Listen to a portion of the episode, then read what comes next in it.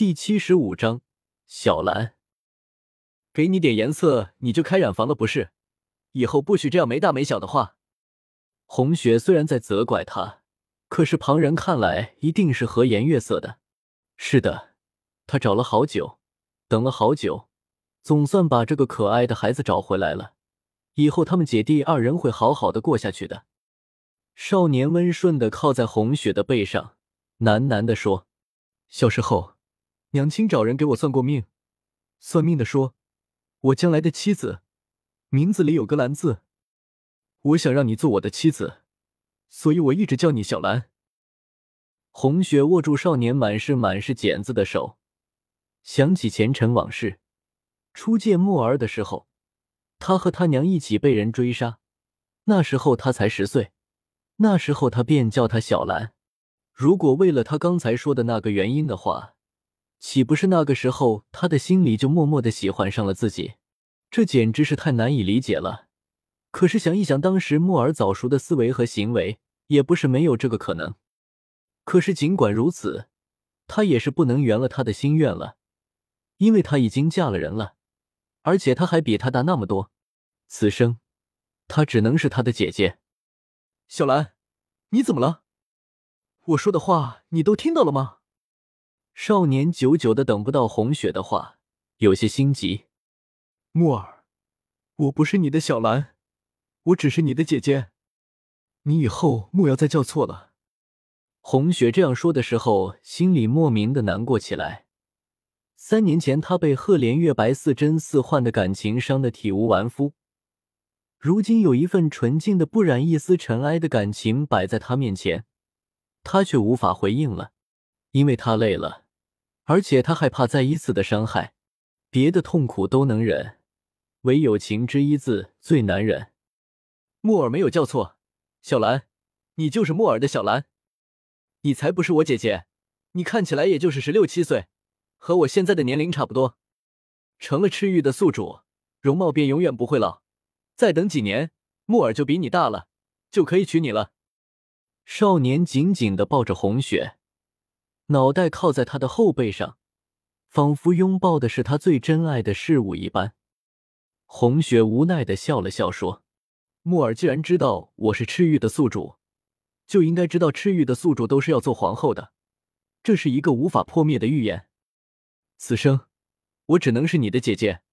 如果你不答应，我们现在就在这里分道扬镳吧。”不要，我好不容易又见到你，以后再也不会离开你了。少年紧紧的抱住红雪，眼睛里竟然生出些许的泪意。他不害怕杀人，不害怕战场，不害怕死亡，却害怕与怀中一人的分离。自从那个凌乱的夜晚，他看见一个穿着奇异的女子，用大火引开了追兵，然后一路颤抖着和他们一起逃命，他便对她产生了浓厚的兴趣。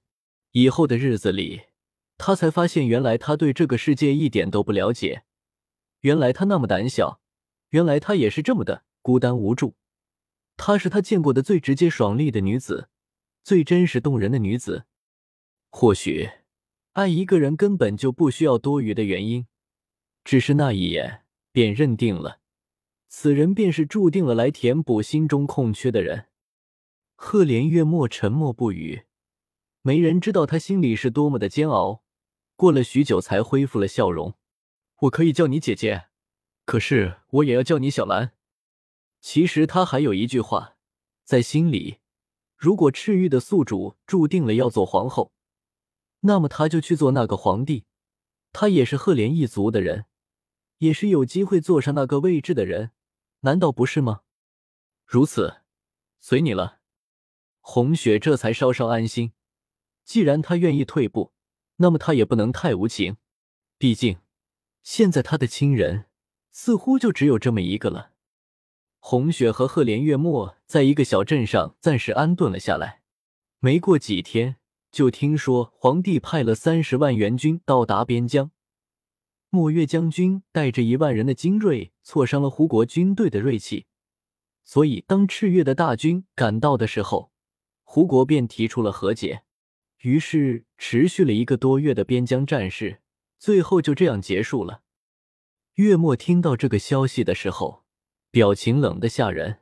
也难怪，他的这个兄长没有把他的名字写进皇家族谱就算了，居然还把他送到死士训练营里。如果不是他天赋极高，学起武艺来比别人都快，那么现在还能不能安然无恙的站在这里就很难说了。他好不容易杀死别的死士，九死一生的出了那个阴暗的西山坳，却被一纸圣旨调到边疆打仗。去打仗也就算了，毕竟他学的都是杀人的功夫，可是不给他粮草，不给他援军，这分明就是让他去送死。天底下再没有比他更可怜的人了。从小没见过父亲，母亲早死，唯一的亲人哥哥却想尽办法的折磨他。这一日一大早，红雪早早的起床。现在他和月末住的是一家客栈。当初从北边战场一路流浪到这个小镇上，打算找个地方好好休息几天，然后一路下江南。江南水乡，风景美丽。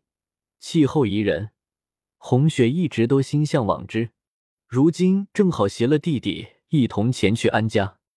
红雪坐在客栈下面大厅的一个桌子旁，一边等着店小二准备干粮，一边等着墨儿下来。不一会儿，就见墨儿一身黑色袍子，草草的挽了发髻，一步步走下楼来。他手里拿着一把剑，剑上挂着一个包袱，远远的看见红雪。便朝他一笑，这一笑不打紧，把楼下的众人都看呆了去。哪里来的英武非凡却又俊俏无比的少年郎？